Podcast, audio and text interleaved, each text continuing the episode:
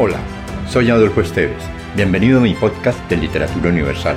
Acá encontrarás, entre otros, poesía, poemas, ensayos, mitos, leyendas y novelas. Relájate, atrévete y déjate llevar por el mundo de la imaginación y los sueños.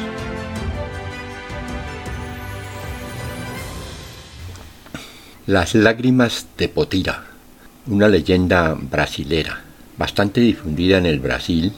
Esta leyenda tiene su origen vinculado a las expediciones que partían de San Vicente y posteriormente de San Pablo para los sectores de Brasil. Entre fines del siglo XVII y comienzos del siglo XVIII, las expediciones para buscar minas de oro, plata y piedras preciosas fueron conocidas con el nombre de bandeiras. Estos innumerables grupos de aventureros fueron los responsables de la expansión territorial del país. La leyenda presenta trazos sincréticos y es posible que haya sido divulgada por los mestizos, resultado natural del encuentro entre los blancos de las expediciones y los indígenas del centro oeste brasileño.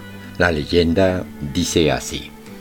Mucho antes de que los blancos llegaran a los sectores de Goiás, a la búsqueda de piedras preciosas, existían por aquellas partes del Brasil muchas tribus indígenas en paz o en guerra según sus creencias y hábitos.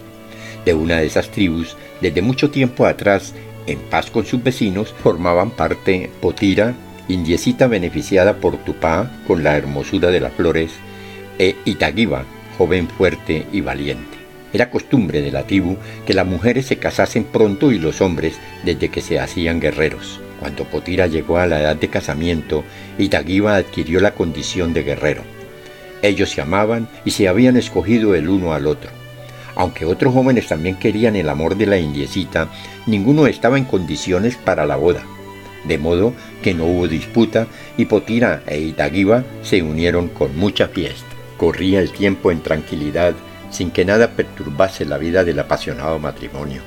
Los cortos periodos de separación en el tiempo de cacería los volvían aún más unidos.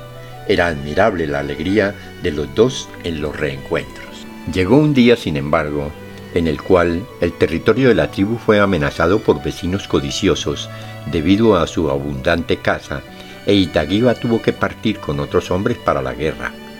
Potira contempló las canoas que siguieron río abajo llevando su gente en armas sin saber exactamente lo que sentía, aparte de la tristeza de separarse de su amado por un tiempo no previsto. No lloró como las mujeres más viejas, quizá porque nunca antes había visto o vivido lo que sucede en una guerra.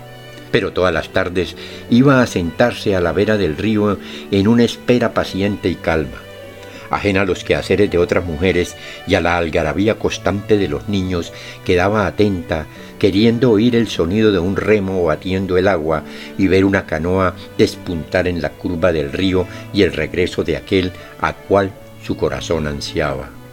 Solamente retornaba al poblado cuando el sol se ponía y después de mirar una vez más, intentando distinguir en el atardecer el perfil de Itaguiba. Fueron muchas tardes iguales. Solo el dolor de la nostalgia aumentaba cada día, hasta que el canto de la araponga retumbó en los árboles, esta vez no para anunciar lluvia, sino la noticia de que Itaguiba no volvería, pues había muerto en la batalla. Y por primera vez Potira lloró, sin decir palabras, como no habría de decirlas nunca más. Allí mismo, a la vera del río para el resto de su vida, sollozó tristemente, y las lágrimas que descendían por el rostro sin cesar fueron quedando sólidas y brillantes en el aire antes de sumergirse en el agua e ir a batir el cascajo del fondo del río. Dicen que Tupá, condolido con tanto sufrimiento, transformó esas lágrimas en diamantes para perpetuar el recuerdo de aquel gran amor. Si te gustó, Piensa en alguien a quien también le agradaría viajar en este mundo fantástico y compártelo. Califica con 5 estrellas este podcast.